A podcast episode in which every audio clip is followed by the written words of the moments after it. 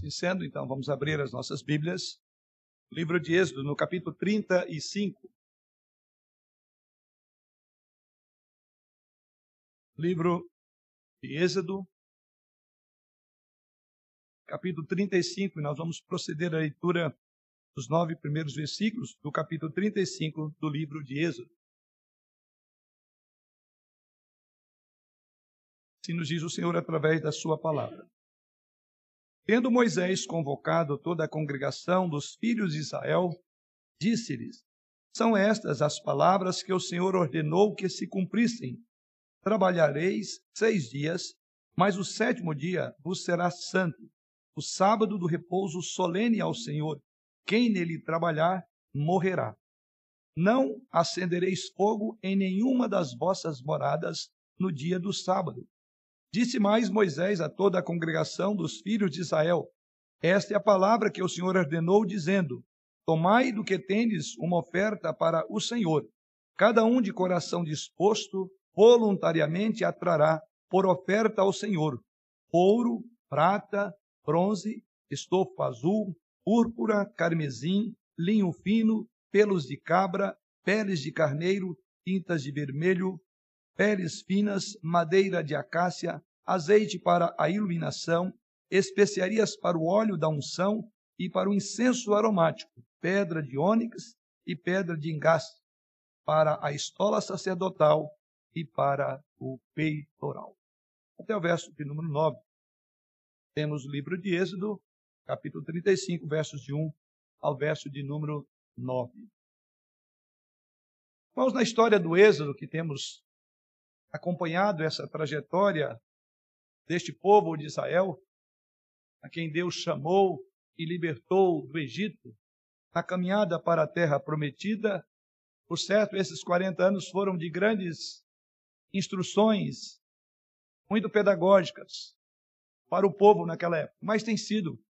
E eu creio que à medida que eu e você temos encarado essas passagens, tem sido de grandes desafios grandes encorajamentos, grandes ensinos para a vida nossa, uma igreja do Senhor Jesus Cristo, ou Israel espiritual, como assim chamamos. Pois bem, aqui na história deste livro, na história do Êxodo, o povo agora está aqui entre a promessa de Deus, e eu poderia dizer que um dos atos de obediência e fé mais significativo da história do povo de Israel.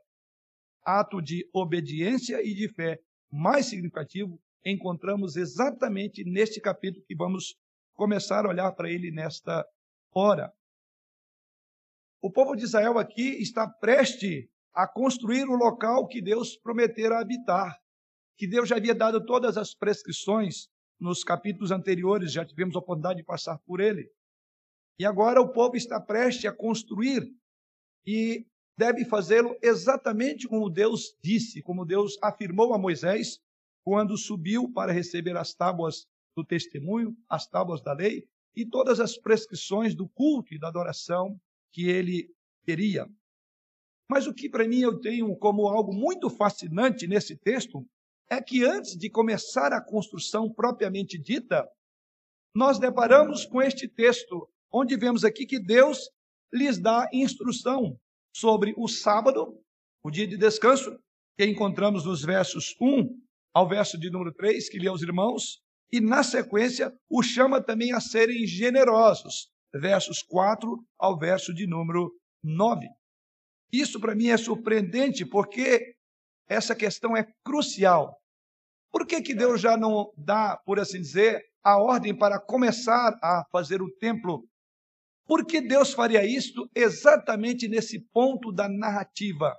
É exatamente aqui, antes de dizer procedam naquilo que eu havia ordenado, ele diz: Olha, duas coisas eu quero que vocês observem em toda o andar comigo. Agora, Deus, como ele já havia afirmado, ele não vai mais longe do povo, ele vai com o povo, mas ele diz: Para ir com vocês, duas coisas eu quero que caracterize o meu andar com vocês, ou o andar de vocês comigo. Vocês terão pausas, vocês terão um momento para descanso, e vocês deverão ser generosos. O que é fascinante é exatamente por que, que Deus faz isso nesse ponto da narrativa? Como temos afirmado os irmãos, quando nós olhamos um livro da Bíblia como esse, nós devemos vê-lo como um todo.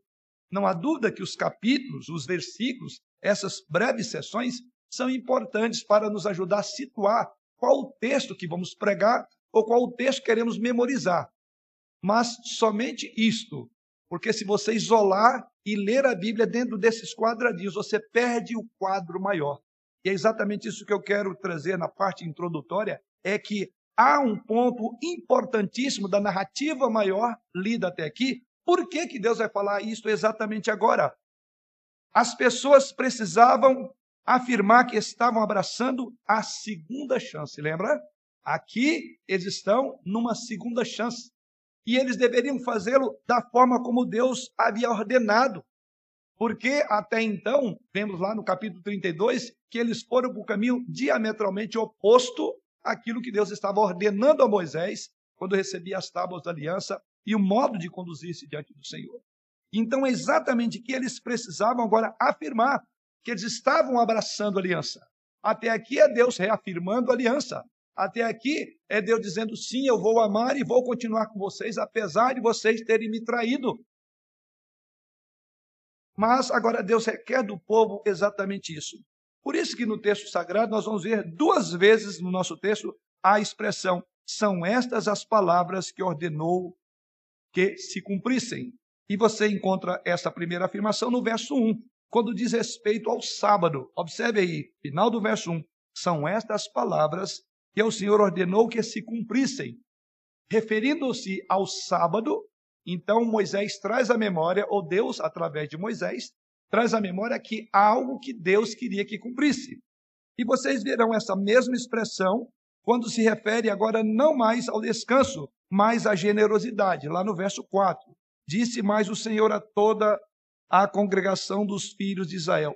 Esta é a palavra que o Senhor ordenou, dizendo. Então veja que essa afirmação são, são muito importantes, ou seja, o padrão estabelecido por Deus, as exigências de Deus não seriam mudadas. São as mesmas que até então não haviam cumprido.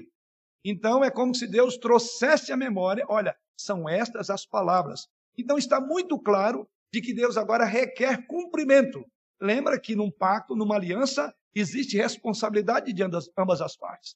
Deus havia declarado que agora andaria com eles, que ele estaria no meio do povo, mas ao mesmo tempo vem essa expressão: essas são as palavras que Deus quer que você cumpra. Esses são os juízos, os estatutos que você precisa cumprir ao andar com Deus. Então é algo muito importante no nosso texto, e porque trata-se da renovação agora do compromisso do povo de Deus com o próprio Deus. Assim, o povo de Israel deveria afirmar a sua lealdade a Deus por meio de duas coisas: descanso e generosidade. De forma intencional e pessoal, eles deveriam cumprir com o descanso sabático, essa cessação de atividade, e ao mesmo tempo deveriam ser generosos, prontos a contribuir, prontos a dar. Então é exatamente isso que o texto sagrado nos diz. Em outras palavras, descanso e doação são, por assim dizer, uma celebração e uma afirmação de que a graça de Deus continuaria com o seu povo. Pois bem, é exatamente sobre esse nosso assunto esta noite, uma chamada ao descanso e à generosidade. É exatamente isso que Deus faz. Ou seja, antes de proceder já a construção do tabernáculo, duas coisas eles precisam de ter na mente. Eles são chamados a descansar no Senhor e a serem prontos para dar, prontos para serem generosos. Vamos orar. Senhor, mais uma vez, nós estamos diante do teu santo livro, diante da tua palavra que é viva e eficaz, é como uma espada penetrante de dois gumes, é capaz de discernir os intentos e os propósitos dos corações. E é com base na confiança da preciosidade, do poder e da eficácia da tua palavra que nós te suplicamos que, por meio do teu Santo Espírito, aplique em nossos corações à medida que nós olhamos para esta passagem e assim dela advém ensinos preciosos para nos educar no caminho em que tu queres que venhamos a andar. Assim, em nome do Senhor Jesus, que pedimos que nos dirija nesta hora, iluminando-nos na compreensão da tua palavra e, ao mesmo tempo, na aplicação dela em nossos corações. Pois em Cristo Jesus é, oramos, é que oramos. Amém. duas coisas: descanso e doação. Com isso, ao descansar e serem generosos e doar, o povo de Israel estava afirmando e celebrando a aliança que Deus tinha para com ele. Era uma maneira de dizer: nós abraçamos sim esta aliança. E a maneira como vamos revelar que abraçamos essa aliança, que estamos comprometidos com o Senhor, é que nós vamos aprender a descansar no Senhor e nós seremos sempre generosos, sempre prontos a contribuir para com o teu reino, para com a tua obra. E eu entendo que essa celebração e afirmação ainda é uma parte muito crítica do relacionamento nosso hoje com Deus. Nós, embora não estejamos mais vivendo no período do Antigo Testamento. E você, se não percebeu isso ainda nesta afirmação, você entenderá na exposição dessa passagem. São duas áreas extremamente críticas do nosso relacionamento com Deus. Não é à toa que Deus faz as duas exigências antes de eles, por assim dizer, colocarem a mão na obra para construir o tabernáculo, que se dará a partir do, do capítulo 36 em diante. Vamos chegar até o capítulo número 40. Então, observe que é algo importante. Então, vamos em, procurar entender a implicação desse descanso e da doação. Como isso faz bem para as nossas almas. Como disse o livro de Êxodo, o caminhar desse povo durante 40 anos foi um instrumento pedagógico da maneira que Deus estava ensinando mas não só eles, há algo que temos a aprender. E nesse parte, ou nessa parte da trajetória, o que temos a aprender com esse aspecto do descanso e da doação? Vamos pela ordem. Em primeiro lugar, vemos no texto que Deus os ordena quando usa a palavra são estas, as palavras que o Senhor Deus ordenou que se cumprissem. Verso de número 1. Quais são as palavras? Agora vem, quais são elas? Trabalharei seis dias mas o sétimo dia vos será santo, o sábado do repouso solene ao Senhor. Quem nele trabalhar, morrerá. Não acendereis fogo em nenhuma das vossas moradias, das vossas moradas, no dia de sábado. Aqui então são as palavras, no dizer do próprio Moisés, que Deus ordenou para que se cumprisse. E as palavras são muito claras. E eu creio que são palavras conhecidas de todos nós, que fazem parte, inclusive, lá do Decálogo o dia de descanso. E, aliás, uma parte significativa do decálogo destina-se a falar, explicitar o que é esse descansar no dia de sábado, ou dia do descanso. Então, a primeira coisa que vemos é que o descanso aqui era uma maneira de celebrar e afirmar o desígnio de Deus para a vida dele. É a primeira ideia que encontramos no texto. Observe, queridos, que Moisés, no texto sagrado, entregou as ordens de Deus ao povo, não eram palavras dele, no verso 1 ele diz: são essas as palavras que o Senhor proferiu. E verão aí dois pontos. E aí no verso de número 2, literalmente são palavras que vêm do Senhor. Então Moisés não está introduzindo algo novo, Moisés não está falando algo de si próprio, mas ele diz: Isso eu recebi diretamente da boca do Senhor. Esse era o ponto por trás daquele rosto brilhante. Lembra na semana passada? O rosto brilhante de Moisés, que tinha como propósito, inclusive, de habilitá-lo e qualificá-lo para ter autoridade no falar, tinha que ser respeitado. E a primeira coisa que vem depois daquele rosto brilhante é esta palavra. Vocês precisam de descansar. E aqui está registrado, então, a observância do sábado. Isto foi uma coincidência? Por certo que não. Observe que no verso de número 2, Moisés expõe a ordem básica. E essa ordem tinha, por um lado, a maneira como deveria proceder e, ao mesmo tempo, a disciplina que receberia aquele que não cumprisse. E os irmãos poderão até assustar. Era a pena capital. O texto sagrado diz no final do verso de número 2: quem nele trabalhar, morrerá. Isso mostra que Deus levaria isso muito a sério, o dia de descanso. Vamos entender isso à medida que caminhamos um pouco mais no entendimento desta palavra. Pois bem, a primeira coisa que eu quero destacar aqui, dentro desse tópico, é que a palavra sábado, ou sabat, significa simplesmente parar ou cessar. Então, lembra-te do dia de cessação, de parar. Poderia ser muito bem traduzida, e vale até a pena citá-la desta forma, uma vez que a palavra sábado hoje nos remete, nos reporta àquele dia que vem depois da sexta-feira E a ideia aqui é: lembra-te que há um dia que você deve cessar, que você deve interromper, que você deve parar, um dia em que você deve puxar um fôlego. Essa é a ideia da palavra que está aqui. E é exatamente isso que Deus coloca. A palavra poderia ser traduzida como descanso, ou seja, a intenção é que houvesse um dia por semana em que o padrão regular de trabalho do judeu ou de alguém deveria ser intencionalmente interrompido. Era algo proposital, era algo planejado para cessar. Com isto, o objetivo aqui era estabelecer um dia para reorientar o ritmo semanal. O dia de domingo, já jogando diretamente que é nosso dia de descanso, é exatamente um momento em que eu e você devemos reorientar o ritmo da nossa semana. É um padrão importantíssimo. Este padrão foi uma parte importante da forma como Deus, inclusive, criou o mundo. Aqui ele está em forma de mandamento. Mas a primeira vez que Deus trata sobre esse padrão de reorientação tem a ver com a própria estrutura da criação.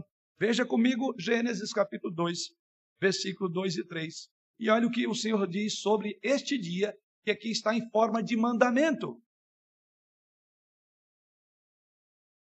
Gênesis capítulo 2, verso 2 e 3, lemos assim: E havendo Deus acabado no dia sétimo a obra que fizera, descansou no sétimo dia de toda a sua obra que tinha feito. E abençoou Deus o dia sétimo e o santificou, porque nele descansou de toda a sua obra que Deus criara e fizera. Então Deus está colocando aqui, em termos de mandamento, a guarda do sábado, mas o fundamento está no próprio ato criador. E isso tem muito a nos dizer quando encontramos em forma de mandamento. Porque o texto sagrado que lemos de Gênesis diz que Deus descansou no sétimo dia, embora ele não estava sofrendo de qualquer tipo de fadiga por ter trabalhado, mas diz que ele próprio fez assim. Havia então algo mais no sábado do que apenas uma pausa física. E foi por isso que o texto de Gênesis afirma que Deus fez no sábado uma parte da própria criação do mundo. O Shabat, o dia de descanso, é parte do ato criador de Deus. Deus criou um dia que é o dia de descanso. Portanto, esse sétimo dia, descrito no livro de Gênesis, é uma parte vitalmente importante da ordem criada de Deus. A atividade de Deus envolveu sete dias. E cada dia deste era algo muito importante, porque cada dia desse dizia algo sobre quem ele é como Deus. E o descanso sabático foi e é uma afirmação dele como Deus soberano, criador e dominador do tempo. O tempo está na mão dele. E dentro do tempo ele diz: esse dia é um dia para parar. Deus é o Senhor do sábado. Deus é o Senhor do domingo nosso, do sétimo dia, do dia de descanso. Deus planejou cada dia, não apenas para criar o mundo, mas para magnificar tanto o seu poder como a sua beleza, o seu domínio. E o sétimo dia, conforme vemos no texto de Gênesis aí, é uma parte muito importante do design criativo de Deus. Deixe-me explicar por que encontramos isso. Um dia de descanso embutido no próprio sistema do cosmos, ou seja, no ato criador de Deus, comunica que a criação não é definitiva. Grave bem isso. Um dia de descanso embutido no sistema da própria criação comunica que a criação não é definitiva. Ou seja, o dia de sábado, o sétimo dia, o dia de descanso comunica que há algo mais importante do que criar e algo mais poderoso por trás da própria criação. Porque esse dia é onde o Criador diz: esse tempo é para olhar para mim. A vida de vocês consistirá nisso. Seis dias vocês trabalharão, mas o sétimo é o tempo que eu criei. Porque nesse tempo vocês vão contemplar a minha glória, verão a minha beleza. O sábado diz tanto sobre Deus em um dia, quanto o que a criação diz sobre ele nos seis dias. Essa é a grande verdade que encontramos. Deus, o texto sagrado de Gênesis diz que Deus, irmãos, escolheu descansar, embora, como dissemos, não estivesse cansado ou entediado, estressado. Ele escolheu Foi proposital. Então, o sábado está na mente de Deus como um ato intencional. É um ato da criação dele, é um plano dele. E como que tudo que Deus fez, ele próprio disse que era muito bom, grave, há um dia na sua vida e na minha, numa uma intercalação de tempo, a cada seis dias, esse dia maravilhoso de domingo é algo extraordinário, porque Deus definiu isso como parte daquilo que eu e você precisamos. Nós precisamos de respirar fundo, nós precisamos descansar. E é isso que está aqui. Ele descansou porque ele podia. Ele descansou porque ele era Deus. O sábado fazia parte do plano de Deus para comunicar claramente que havia algo mais na criação do que apenas criar o mundo. O sábado foi projetado para ser um canal para a supremacia de Deus. O sétimo dia é um canal para a supremacia de Deus sobre a criação. Quando o sábado é estabelecido como uma ordem, é para conectar a atividade de Deus à vida da humanidade. Se não fosse o nosso pecado, talvez não precisaria disso. Mas o sábado, sim, ele é sim uma atividade de Deus na vida da humanidade. É uma conexão.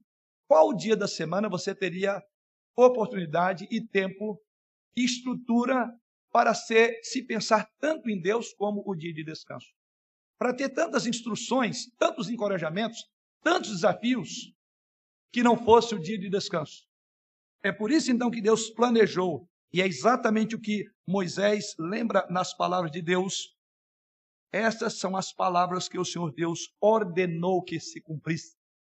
No nosso texto, ele está em termos de mandamento. E esse mandamento tem como sua base, sua estrutura, o próprio ato criador, como vemos no texto de Gênesis, no versículo 2 do capítulo 2. Então, descanso intencional, ele é um objeto para reorientar os trabalhos humanos sobre aquilo que realmente é importante para nós. E quem está realmente no controle de tudo? O sábado reflete a atividade de Deus e afirma o lugar de Deus na sua história, na minha história e no mundo. Por isso que Deus disse: se você falhar nisso, vou te matar. Está aqui no texto. Quem nele trabalhar, morrerá. É muito importante. É muito sério isso, irmão. Deus apenas não apenas criou esses seres humanos com uma limitação de precisar de descanso físico. Isso está na nossa estrutura, nós temos uma limitação. Isto é mais do que comprovado. Mas mais do que isso, ele também ordenou que descansasse. Então esse mandamento tem dois aspectos. Primeiro, o próprio ato que o criador impõe, por assim dizer, na minha estrutura e na sua estrutura uma necessidade de descanso como costumamos dizer, ninguém é de ferro. Ninguém consegue trabalhar ininterruptamente. E aqueles que assim fazem, desobedecem esse princípio, acarretam sobre si muitos problemas físicos, emocionais, psicológicos. Porque no nosso DNA tem uma marcazinha de descanso. Mas agora aqui, ele ordena também que nós descansemos. Por que, que Deus dá isso como ordem? Porque, por certo, esse princípio da criação não estava sendo observado. Os judeus até aqui ignoravam que precisava de descanso e Deus então vem e diz. Então Deus leva isto muito a sério, essa questão do sábado. Prova disso são os dois versos que indicam isso, ou no versículo 2. É tão sério e veja que no versículo 2, diz aí: o dia de descanso deveria ser santo ao Senhor. É a primeira prova de que isso era importante, porque ele era santo, é separado para o Senhor. E a segunda prova de que Deus leva isso muito a sério é que violar esse mandamento era uma ofensa capital. E é por isso que o versículo número 2 diz que seria morto aquele que transgredisse esse dia. Mas quando você olha para o versículo de número 3, torna ainda mais prático o que significa descansar nesse dia. E ele declara, observe no versículo aí, que eles deveriam fazer ou não deveriam fazer fogo em casa. Observe: não acendereis fogo em nenhuma das vossas moradas no dia do sábado. Aqui Deus está explicitando, explicando, esmiuçando. Fala, você quer, você quer entender até aquilo que é o básico, que é a alimentação, que é a sobrevivência. Deus diz então no texto sagrado: vocês não farão fogo em sua casa. O que isso significa? Como é que nós podemos entender isto que está aqui? Primeiro, significa que a comida deveria ser preparada na noite anterior. E em segundo lugar, significa que até mesmo uma preparação para subsistência, ela era restringida com relação ao dia de sábado. Ela tinha que ser antecipadamente preparada, porque aquele dia era um dia de descanso. Talvez as irmãs vão bater palma. É isso aí. Maridos, preparem a cozinha na sexta-feira. Não permita que acenda fogo no domingo, no dia do Senhor. Naturalmente, o que Deus está dizendo é: programem a sua agenda. O sábado não deve ser um acidente de percurso na vida de ninguém. Ele tem que ser pensado, ele tem que ser planejado. Porque é assim, nós não planejamos a nossa atividade diária, o nosso trabalho, a hora que vamos sair, que vamos chegar na empresa, que hora vamos fazer o curso. A nossa vida tem, é cheia de planejamento. E o que Deus está dizendo é que o domingo, o dia de descanso, é um dia planejado, é um dia intencional, é um dia em que você se prepara de tal maneira que, no dizer do texto, não acenda fogo nenhum no domingo. Prepare. Por que o sábado foi tão importante? Porque era tão importante, conforme vemos no texto sagrado? Porque ele celebrava e afirmava o desígnio de Deus. Guardar o sábado era uma forma de afirmar o plano de Deus, era uma forma de afirmar o seu desígnio para com aquele dia e toda a criação. Mas também o sábado celebrava algo. O sábado, celebrava a graça de Deus e a liberdade que ele trazia àquele povo. Era o dia em que eles poderiam trazer à memória que eles eram escravos do Egito, que eles viviam sob um regime duro de escravidão. Era o momento em que eles deveriam refletir sobre o livramento, sobre a libertação. Era um dia em que eles deveriam cultuar ao Senhor. Isso que fazia do sábado ter o sentido e o significado mais extraordinário. Ele celebrava exatamente a graça de Deus, a liberdade que Deus havia concedido a eles, trazendo-os da escravidão do Egito. O sábado, o sábado, então, queridos irmãos, celebra uma identidade que está ligada a quem é Deus e não aquilo que você faz. Grave muito bem isso. O sábado celebra uma identidade que está ligada a quem é Deus e não ao que você faz. Porque é para ele que o sábado aponta. Por isso que ele chama aqui que é o sábado do Senhor. É o dia do Senhor. Por isso que ele é muito importante. Você vê o que está por trás do conceito de descanso nesse texto. Você entende por que observar o sábado é tão importante e faz bem para a sua alma? O sábado foi um indicador de que o povo havia abraçado a aliança. Aquela aliança que eles haviam quebrado e que Deus havia restaurado. Aquela aliança que por pouco eles teriam sido mortos se não fosse a intercessão de Moisés, se não fosse o favor da graça de Deus. Então, sábado chamava para olhar para Deus como aquele benfeitor como o Deus da aliança, o Deus da promessa, o Deus em que eles poderiam descansar. Foi uma afirmação regular da celebração da graça em suas vidas. A cada seis dias interrompia-se e o sétimo descansava, e assim deveria ser de forma sucessiva por todas as gerações. Mas eu posso aprofundar um pouco mais na sua vida esse conceito. Deixe-me fazer algumas perguntas e eu gostaria que você refletisse antes de passarmos para o segundo ponto desta meditação. A minha primeira pergunta a você, querido irmão, querida irmã, jovem, adolescente ou criança, você faz do descanso uma prioridade centrada no Evangelho em sua vida? É uma prioridade centrada no Evangelho, porque ele aponta para lá para o Evangelho, ele aponta para Deus. Ele aponta para o descanso maior que temos em Jesus Cristo. E essa é a minha primeira pergunta. Você programa períodos de descanso como férias e usa esse tempo para realmente reorientar e reavaliar o que de fato é importante na sua vida? Pergunto mais, querido, você faz o culto dominical ou deste culto dominical uma prioridade em sua vida e em sua casa? O culto dominical é preparado, é programado para acontecer às vésperas do dia de descanso. Você define o tom para um foco de atividade diferente que você terá no dia de descanso, que é o nosso domingo. Você programa, você planeja isso.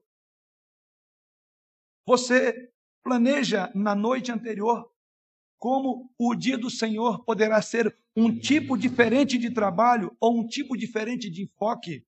Você planeja com antecedência para que esse dia seja desejável e que obstáculos desnecessários não ocorram. Você planeja não acender, para usar a linguagem, fogo em sua casa nesse dia. Você prepara o seu coração, você se enganja em adoração, ouve com atenção e se conecta com as pessoas no dia de descanso, no dia do Senhor, para inflamar o que realmente é importante em sua vida e na comunhão que você tem com o povo do Senhor, no dia do Senhor, na casa do Senhor. Você está baseando o ritmo da sua família, ou seja, a programação de trabalho, a programação de seu filho, em um conjunto de valores, no conjunto de valores de vizinhos e colegas, ou você baseia, estabelece o ritmo da sua vida com base no dia que o Senhor deu, ordenou para descansar? Todas essas reflexões e a, a forma como você responde a ela, haverá de dizer se você está indo num bom caminho, no cumprimento, porque Deus ordena, o Senhor ordenou que se cumprissem. O descanso, queridos irmãos, o descanso sabático, é mais do que apenas dormir. É mais do que apenas sentar e relaxar. O descanso sabático é um tipo diferente de atividade. É um outro modus operandi da nossa vida. É uma celebração. É uma reafirmação do desígnio de Deus na criação. Porque ele declara a lealdade a Ele. Ele declara a nossa dependência da sua graça. O sábado aponta para a nossa maior felicidade a nossa libertação. O sábado, então, eu diria que ela é, ele é duas coisas. Ele é contracultural e, ao mesmo tempo, ele é um elemento de fé. Porque a minha identidade está enraizada em Deus e não em mim mesmo e no meu trabalho. O melhor que seja o meu trabalho, o maior que seja o meu ganho, eu tenho que entender que a minha identidade está enraizada em Deus e não no que faço é uma afirmação de celebração do desígnio de Deus. Há muitas pessoas que se caracterizam pelo que faz. Eu sou doutor fulano de tal, sou secretário, sou isso. E o sábado está dizendo que aquilo que você é não depende daquilo que você faz, mas da maneira como você olha para o sábado. Isto é, uma maneira de observar. E Deus na sua vida é que faz toda a sua ou toda a diferença é um padrão a ser observado. E como vimos no texto, sob pena de sermos, de. É bem verdade que hoje ninguém morre por não guardar o dia de sábado. Talvez não morra de uma forma tão contundente e tão clara quanto naquele período, porque Deus disse que seria morto essa pessoa. Mas a nossa geração tem morrido aos poucos. As nossas emoções são conturbadas, os nossos desejos nossa força física cada dia, uma geração mais fragilizada. Por um simples fator, temos deixado de respeitar um princípio que faz parte do ato criador e agora entra como um mandamento a ser cumprido. Não deveria precisar de ser colocado em forma de mandamento. Se nós fôssemos obedientes, entendesse que isso faz parte do ato criador. O sétimo dia, o dia de descanso foi uma criação. Esse dia, o Senhor fez alguma coisa, ele fez o dia para. E nele, diz o texto, descansou. Isso nos remete à segunda consideração do nosso texto. Se por um lado eles deveriam observar esse dia de descanso, porque o que daria significado e sentido e valor era exatamente a identidade do povo estaria marcada pela maneira como eles se relacionavam com Deus, a maneira como eles obedeciam esse mandamento. Em segundo lugar, o verso de número 4 prossegue dizendo: Disse mais Moisés a toda a congregação dos filhos de Israel. Novamente vem a mesma palavrinha. Até aqui, é, Moisés narra. Agora, a partir do, do, final do verso de número 4, ele diz: Esta é a palavra que o Senhor ordenou. qual é a próxima ordem? Agora Deus está falando. Tomai do que tendes uma oferta para o Senhor. Cada um de coração disposto, voluntariamente, atrará por oferta ao Senhor. E aí ele vai explicitar que tipo de oferta que deveria ser trazida. E aqui encontramos a nossa segunda reflexão. O dar celebra e afirma a provisão de Deus para conosco. Se este ato de adoração se percebia no descanso, se o descanso celebrava e afirmava o desígnio de Deus, essa doação celebra e afirma a provisão de Deus. No sábado encontramos exatamente foi desígnio de Deus. Mas quando olhamos para o versículo de número 5, agora nós encontramos a provisão. Há uma maneira de Deus afirmar que ele seria o Deus proverá, Jeová Jireh, aquele que quando o próprio filho de o próprio filho chega ao pai e pergunta: "Pai, olha aqui eu tenho tenho a lenha, tenho o cutelo, mas falta, falta o principal". E o que que Abraão disse a Isaac? Ele disse: Jeová direi, Deus proverá. E aqui está o Deus que provê. Então você precisa descansar em Deus e não você se caracteriza não pelo que você faz, mas a maneira como você relaciona com Deus, descansando nele. E em segundo lugar, você precisa de entender que uma vez que descansa nele, a provisão também é dele. E aqui encontramos isso. A segunda celebração e afirmação é evidenciada agora pela generosidade seria agora evidenciada pela maneira que o povo voluntariamente daria ao Senhor. Eles são instruídos a dar a fim de fornecer os materiais necessários para a construção do tabernáculo. Esta é a segunda vez que vemos a frase que isto foi o que o Senhor ordenou, como vemos no versículo de número 4. Vimos anteriormente no versículo 1, assim como na guarda do sábado, agora a generosidade no versículo 4 era uma declaração poderosa sobre a fidelidade de Deus. Nele eles descansariam. E por ele ser um Deus fiel, nele eles teriam suprimento suficiente, teria a sua subsistência garantida. Moisés então deveria ordenar ao povo que trouxesse a contribuição. E você vai observar comigo, a partir do versículo de número 5, essa contribuição, quando diz aí: Tomai do que tendes uma oferta para o Senhor. Cada um de coração disposto, voluntariamente atrará por oferta ao Senhor.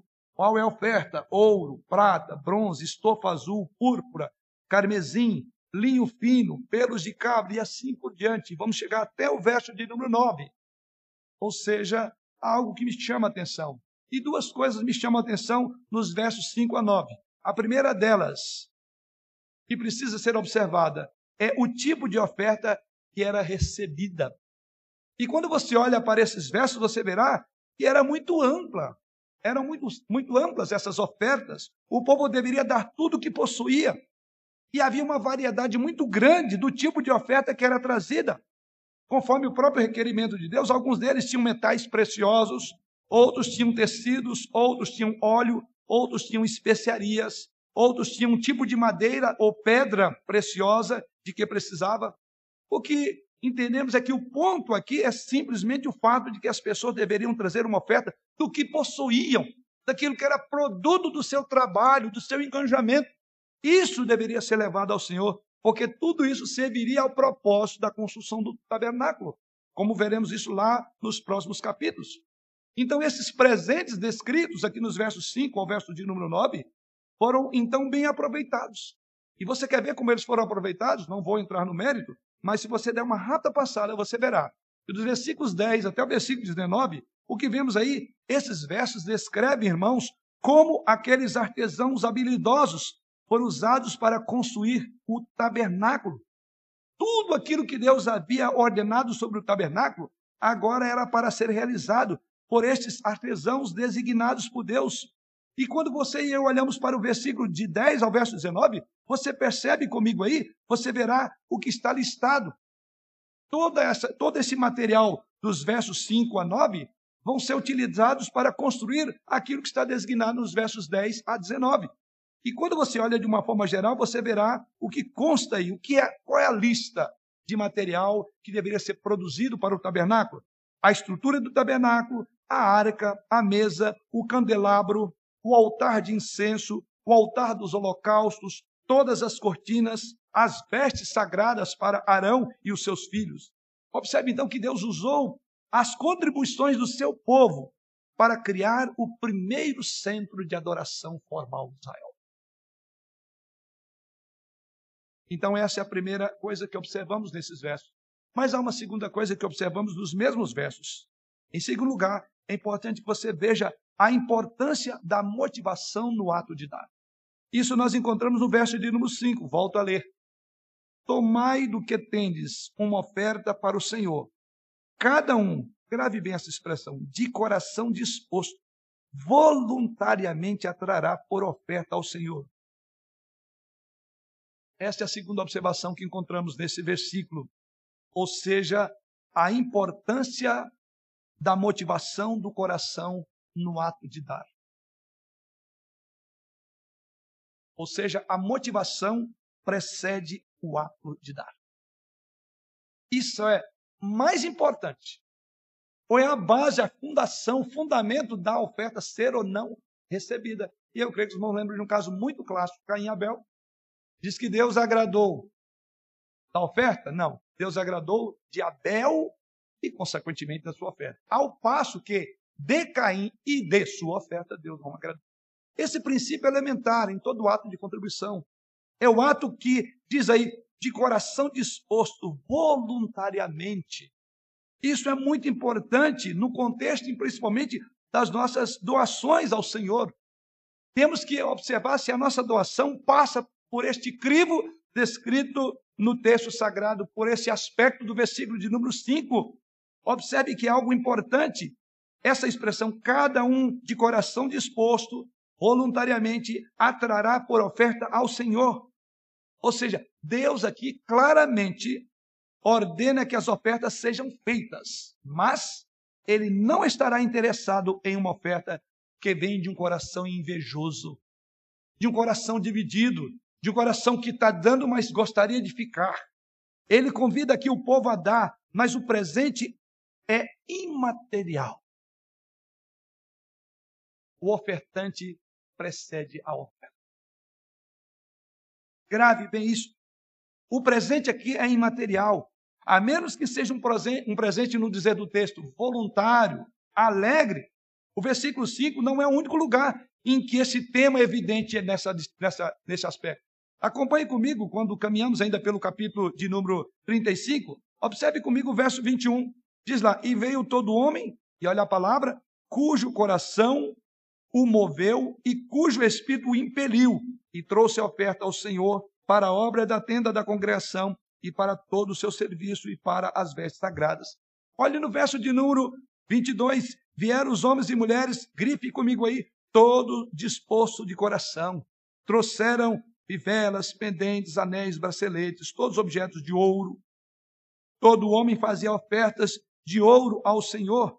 Acompanhe agora lá no verso de número 26 e todas as mulheres, frise de novo a palavra, cujo coração as moveu em habilidade, guiavam os pelos de cabra. E lá no verso de número 29, os filhos de Israel trouxeram oferta voluntária ao Senhor, a saber, grife novamente, todo homem e mulher cujo coração os dispôs para trazerem uma oferta para toda a obra que o Senhor tinha ordenado se fizesse por intermédio de Moisés. Então você observa que toda a narrativa, essa afirmação do, do versículo 25, do versículo 5, ou seja, a ordenança que deveria ser um coração disposto, um coração voluntário, segue ao ato de dar. E é isso que nós encontramos todo aquele que diz o cujo coração moveu o espírito. No verso 22, todo disposto de coração. No verso 26, cujo coração as moveu. No verso de número 29, a oferta, todo homem e mulher cujo coração os dispôs para trazerem uma oferta. Então, isso é alguma coisa marcante. Mais do que a oferta, Deus está olhando para o ofertante. Até mesmo que a oferta propriamente ele não precisa. Porque ele mesmo diz: minha prata, meu é ouro. Aquele que é o Senhor da vida, Senhor de todas as coisas, ele porventura não poderia prover qualquer outra forma para ter o tabernáculo. Aliás, ele podia estralar o dedo, o tabernáculo estava pronto. Mas Deus está trabalhando um povo da aliança. Um povo que nesta aliança tem compromissos e responsabilidades, tanto em guardar o dia de sábado, confiar na provisão de Deus, serem generosos e prontos para dar. O padrão mostra então uma prioridade clara em como Deus vê as nossas doações. Porque é o padrão. Se você observar esses versículos, é um padrão. Esse padrão Deus observa. E quando olhamos, então, há algo que Deus observa nas nossas doações. O centro da beleza do presente é o coração de quem dá. Você sabe por que isto acontece? É porque o presente deveria ser um ato de adoração e de amor. Não se trata de doação na igreja. Lembre, eu vou doar por uma necessidade. Eu vou doar porque a gente precisa alcançar o missionário, os missionários, ou alcançar até as longínquas. Não, não. O princípio é que o presente deve ser um ato de adoração e de amor. O fim, o objetivo, não é tanto atender a necessidade que o reino do Senhor tem, mas é mostrar que eu estou adorando o Senhor enquanto eu dou. Que eu estou demonstrando o meu amor ao Senhor quando eu faço. Isso está e deve estar em todo ato de adoração. Quando você lança a sua mão no bolso, ou você faz algum, alguma oferta, ou você contribui para o reino do Senhor, grave, você está adorando ao Senhor. Você está demonstrando amor ao Senhor quando assim faz. Portanto, o coração, ou seja, a disposição da sua alma, é o que torna o presente um presente.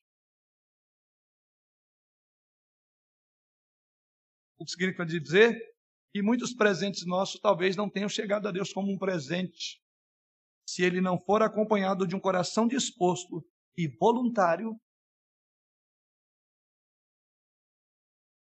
ele não é um culto, ele não é um ato de amor. Ele talvez seja uma imposição, uma obrigação, ou desconforto, não ficar feio, que todo mundo pôs a mão no bolso e eu também tenho que abrir o meu agora. Pense nisso, querido. Então veja que a motivação por trás, a contribuição é adorar, é demonstrar amor. É assim que o dar funciona. O tema do doador com alegria também é destacado no Novo Testamento. Abra comigo 2 Coríntios 9. Essa mesma ideia encontramos quando Paulo fala da oferta à igreja em 2 Coríntios 9, versos 6 e 7. E assim lemos: E digo isto, que o que semeia pouco, pouco também ceifará. E o que semeia em abundância, em abundância ceifará. Cada um contribua, olha a palavrinha aí, segundo propôs no seu coração. É o paralelo do versículo 5 que nós estamos estudando, de coração disposto voluntariamente. No texto aqui de Paulo é segundo propôs no seu coração. E ele diz o que é? Não com tristeza, ou por, olha aí, por necessidade. Aí eu estou contribuindo porque tem necessidade. Ah, se eu não vejo nenhuma necessidade aparente, não tem contribuição. Isso está errado. E é o que Paulo está dizendo, não é por tristeza ou por uma necessidade, mas porque Deus ama a quem dá com alegria. Deus ama quando a oferta não é o valor da oferta. Deus ama quando ele vê o ofertante adorando ele com a oferta que ele traz. E aí não importa o valor da sua oferta. O valor não está na oferta, mas em quem oferta. Você entende isso porque foi assim que Jesus Cristo olhou para aquela viúva pobre, lembra? E o ato de adoração encantou Jesus Cristo. Ele disse, olha, ela deu mais que todo mundo. Foi o que os outros deram do que sobrava. Mas ela, de fato, é este ato. Ela deu com alegria. Quando nós doamos ao Senhor, para o reino do Senhor, não por necessidade, mas porque amamos ao Senhor, então é um culto que você presta ao Senhor. É o seu amor declarado, encarnado, vivido, experimentado. Dar não era apenas atender a uma necessidade, como Paulo diz, era sobre adoração. Dar aqui no texto sagrado não era para atender a uma necessidade. Observe que antes de Deus explicitar o que era para trazer, ele diz: Mas que o seu coração, no dizer do texto, esteja disposto e voluntário. Coração disposto e voluntário Deus recebe porque é um preito de gratidão, é uma adoração a Ele. Dá, celebrou e confirmou a provisão de Deus. Afinal, Deus é o Criador de tudo, ele não tem necessidade, ele teria muito para fazer sozinho. Simplesmente ele poderia dizer: haja o tabernáculo, como ele diz para o universo, haja. Mas numa relação de pacto de aliança, Deus quer ver o seu povo demonstrando que tem um relacionamento com ele, que há um pacto entre ele e o seu povo. Deus se agrada disso. Deus nos dá os recursos e diz agora, demonstre que você me ama. Não pelo recurso, mas me cultue. Quando você vem diante de mim, eu sei que você está me cultuando. E Deus tem prazer nisso. O dinheiro, os bens, por si só, não trazem culto a Deus. Ele é dono de tudo. Mas quando os bens, o dinheiro, eles são um gesto de adoração, Deus aceita a adoração. É isso que ele quer no nosso dar. Mas dar proporcionou uma oportunidade importante também para o povo de Deus, porque esse dar, o povo estava afirmando a fidelidade de Deus. O dar significava que ele estava celebrando o fato de que tudo vem dele. Significa que eles reconheciam que a sua provisão, o seu sustento era dele. A sua oferta para o tabernáculo criaria uma orientação do coração que não estaria presente se Deus simplesmente não tivesse dado a eles aquela graça de contribuir. Aliás, é isso que Paulo diz. Que Deus nos dá essa graça. Contribuição é uma graça. Que culto é um ato de demonstração de bênção recebida por meio da graça. Jesus disse a mesma coisa lá em Lucas, capítulo 12, verso 33 e 34, quando ele faz a seguinte afirmação. Lucas 12, 33 e 34. Vendei o que tendes e dai esmolas. Fazei para vós bolsas que não se envelheçam, tesouro nos céus que nunca cabe, aonde não chega ladrão e a traça rói. E ele conclui dizendo: Porque onde estiver o teu, o vosso tesouro, ali estará também o vosso coração. Quando eu estou desapegado disso, significa que o meu coração está no Deus a quem eu adoro, e não no tipo de oferta que eu estou levando mostra que há um desapego. Desapega, desapega. Fazer propaganda aqui. Precisamos desapegar dessas coisas, por entender que Deus é o, provedor, é o provedor, é o nosso sustentador. Então, queridos, quando você olha para esse texto, quando você olha essa motivação por trás do dar que Deus ordena ao seu povo, existe aqui uma conexão direta entre o dinheiro e o coração. Não temos como negar. Existe sim uma conexão direta entre o dinheiro e o nosso coração. A necessidade do tabernáculo era mais do que apenas coletar materiais necessários para a construção. Deus planejou dar para este povo algo realmente útil para a alma deles. Ou seja, Deus estava dizendo: Olha, eu vou abençoar isto. Vocês vão utilizar isso num local extremamente sagrado. Vou dar para vocês o privilégio de construir um local onde eu vou habitar. Isso é privilégio. A oferta voluntária e alegre celebra e afirma a provisão de Deus. Foi a nossa segunda reflexão. Dar, então, queridos, é uma expressão tangível de nosso entendimento, de nossa crença de quem Deus realmente é. Quem Ele é. Ele é aquele que, em última análise, atende às nossas necessidades. Ele é o Deus que provê. Paulo afirma isso em 2 Coríntios 9, 8. Ali Paulo afirma, 2 Coríntios 9, 8.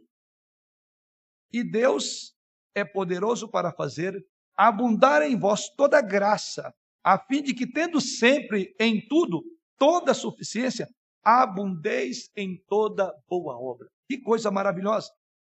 À luz dessa segunda reflexão, deixe-me fazer também algumas perguntas, como eu fiz na primeira. Perguntas que precisam ser consideradas sobre a sua generosidade. Pergunta você, querido irmão e irmã. Você vê uma conexão entre o seu entendimento de quem Deus é e da doação? Há uma conexão do modo como você entende quem Deus é e como que você doa? Consegue fazer conexão? Você percebe que, embora Deus não precise do seu dinheiro, é realmente bom para você dar. É uma graça dar. Você percebe isso? Que o dar é uma graça de Deus a você e não um favor de você a Deus? Terceiro, você vê como dar afirma sua confiança em Deus? confiar na provisão de Deus para suprir a sua necessidade. Pergunto ainda, querido, você percebe o impacto que a adoração tem sobre a orientação do seu coração? A adoração deve ter um impacto exatamente sobre o modo como ela vai reorientar o seu coração. Você é um doador alegre? Você dá, como diz o próprio texto sagrado aqui, com coração disposto e voluntário? Todas as suas doações foram feitas tendo esse espírito por trás de cada gesto da mão que se estende para a obra do Senhor, com alegria, porque Deus ama quem dá com alegria. Dar é uma declaração poderosa. E Deus sabe que realmente é boa para as nossas almas. Esse doar e dar celebra e afirma a provisão de Deus para a sua vida. Portanto, foi uma das coisas que Deus ordenou a seu povo que fizesse após a renovação da aliança. Para concluir, concluir eu quero fazer algumas aplicações.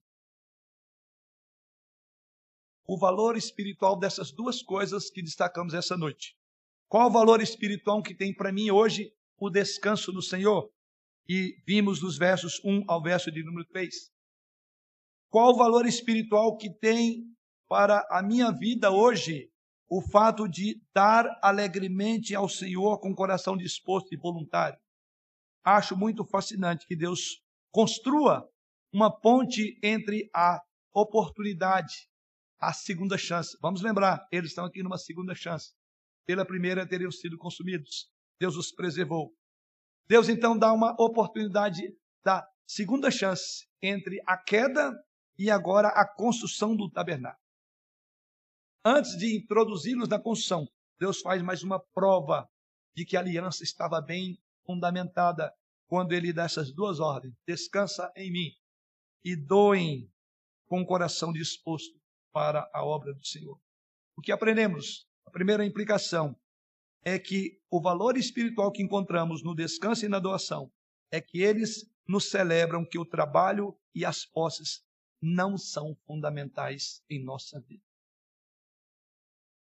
Tanto o trabalho como as posses não são fundamentais na nossa vida. E por que é importante isso? Porque, via de regra, você diz: a minha vida depende disso, do que eu ganho e a maneira como eu estou trabalhando. Eu preciso trabalhar, trabalhar, trabalhar. Lembre bem: descansar e dar são antídotos dados por Deus para sucumbir uma pressão cultural de uma mentalidade de, de desempenho. Mas essa é a, a marca característica de todo profissional, desempenho. Tem que desempenhar. Sim, é um antídoto contra esse frenesi. Trabalho e posses, posses podem facilmente se tornar uma obsessão quando nos comparamos com outros e amamos o que traz sucesso. A atração gravitacional é em direção ao materialismo. Se eu não aprender a descansar no Senhor, se eu não aprender a ser generoso, sim, é uma direção ao materialismo e obter a sua identidade do que você faz. Descansar e dar destrói essa falsa noção, irmãos, que a sociedade atual tem. Quando você descansa ou dá, você está fazendo uma declaração de que o trabalho e as posses não são fundamentais. Mas uma segunda aplicação é que o descanso e a doação cria também uma lacuna que só pode ser preenchida pela fé. Eu quero dizer com isso, tanto o descanso que vimos, como a adoração ou como a oferta cria uma lacuna na nossa vida. O descanso cria uma lacuna de trabalho. Sabendo que você poderia estar fazendo mais trabalho, agregando mais valor, tendo sentido como profissional, criando mais segurança para a sua família, ganhando mais dinheiro. Então, ele cria uma lacuna dizendo: peraí, peraí, não depende do que você ganha, não depende da sua produtividade. Como também dar cria uma lacuna ao dar dinheiro que poderia ser usado para atender às suas necessidades, ou dar um futuro seguro para a sua família. Dar diminui então a sua capacidade de preencher essa lacuna entre a situação da sua vida atual e a realidade futura que você está planejando guardar dinheiro e deve estar cheio de fé. Essas duas atitudes implicam em fé. Eu vou descansar porque se, sete, se seis dias não foram suficientes, o sétimo será uma maldição. Eu tenho que entender. É uma lacuna para não sermos conduzidos como o homem natural é. Se eu não trabalhar, não vamos ter. Por isso eu tenho que trabalhar e atropelar o dia de descanso. É uma lacuna. Se eu doar, vai me faltar, não terei para o futuro. Então, esses dois movimentos são lacunas que só podem ser preenchidas pela fé. É crer naquilo que o salmista diz. E o Senhor dá enquanto seus filhos dormem. Porque é inútil levantar de madrugada, repousar tarde, comer o pão que penosamente granjeaste, porque Deus dá. Então, abre-se uma lacuna que só pode ser preenchida pela fé e não pelo dinheiro que você tem ou o emprego que você tem. Você pode perder ele a qualquer momento. Todo o dinheiro vai embora da noite para o dia. Então, tanto a guarda do dia do Senhor como este dar é uma oportunidade para você descansar naquele que tudo provê e te dá enquanto você dorme. Da saúde, da vigor, da disposição. Terceira aplicação, o dar e o descansar são também expressões tangíveis de confiança e de adoração. Grande parte da nossa fé é intangível e difícil de realmente ser vista, mas descansar e dar são tangíveis, porque não é qualquer um que descansa e não é qualquer um que doa. O descanso envolve o uso do tempo e o dar envolve o uso do dinheiro, duas coisas que nós mais queremos. Eu quero mais tempo para ganhar mais, eu quero mais dinheiro para ser o que eu quero ser. Então, são ações tangíveis da nossa fé e da nossa adoração. Ambos são muito específicos e são muito reais em nossa vida. Como você sabe se está confiando em Deus? Bem, a resposta é: examine o seu padrão de descanso e o modo como você doa. É uma boa maneira de avaliar a fé de alguém. Eles são indicadores muito bons da condição da alma dos filhos de Deus. Uma quarta aplicação: o dar e o descansar no Senhor também cria uma comunidade, algo que fazemos juntos. O descanso e a doação são belos, pois proporcionam uma oportunidade única para o povo de Deus fazer algo juntos. Esta noite fazemos essas duas coisas. Parte do descanso sabático é a adoração corporativa. É o que estamos fazendo aqui agora. Como eu falei, em qualquer outro dia da semana, você teria toda essa estrutura preparada para adorar coletivamente com o povo de Deus. Então, cria a comunidade, algo que fazemos juntos. Mas algo poderoso sobre a entrega coletiva no corpo de Cristo também. Pensar coletivamente que somos capazes de adorar e prover um lugar para nos encontrarmos com o Senhor é algo realmente especial. Deus nos deu o privilégio, esse templo não foi feito assim, as luzes não são pagas assim, mas Deus te dá a oportunidade de fazer isso, o local onde ele é adorado coletivamente, corporativamente falando. E em quinto e último lugar, na aplicação, o dar e o descansar afirmam o que é realmente importante para nós. A escolha de descansar e a escolha de dar são, na verdade, uma declaração poderosíssima sobre o que realmente nós valorizamos, o que realmente é importante e quem é Deus em nossas vidas. Não é à toa que foram essas duas coisas que Deus fez na renovação da aliança e estabelece: olha, vou andar com vocês. Mas a primeira coisa, essas duas coisas determinarão o modo como vocês vão me amar. O modo como vocês vão relacionar comigo. Há uma base semanal, um descanso em nossa vida, reorienta os nossos corações em relação ao Evangelho. Isso nos lembra que somos um povo resgatado, amado por Deus, um povo que vive por promessa e não por desempenho. O descanso prega a graça em nossas vidas. É saber que se Deus nos deu seis dias, é nele que nós vamos trabalhar. E o sétimo, com descanso no Senhor e pela fé, não acendendo fogo no domingo, não colocando a panela de feijão no dia de descanso, usando naturalmente a expressão do texto sagrado. Dar afirma que a vida não se resume em posse. Dar afirma que a vida não se resume em segurança, em conforto, em um padrão de vida que é normal. Dar prega sim, não há dúvida, a beleza de confiar em Deus, de acreditar na economia da graça. Então, talvez agora você possa ver por que essas duas coisas Deus ordenou, como eu falei, como pontos chaves aqui na transição do que vem acontecendo. Porque nessa segunda chance que Deus dá a essas pessoas, o descanso e a generosidade deveria ser a marca de uma nova relação com o Senhor. Ambas são afirmações poderosas sobre a nossa crença e sobre a nossa confiança em Deus. Essas duas coisas são as afirmações mais poderosas sobre a nossa crença e a nossa confiança em Deus.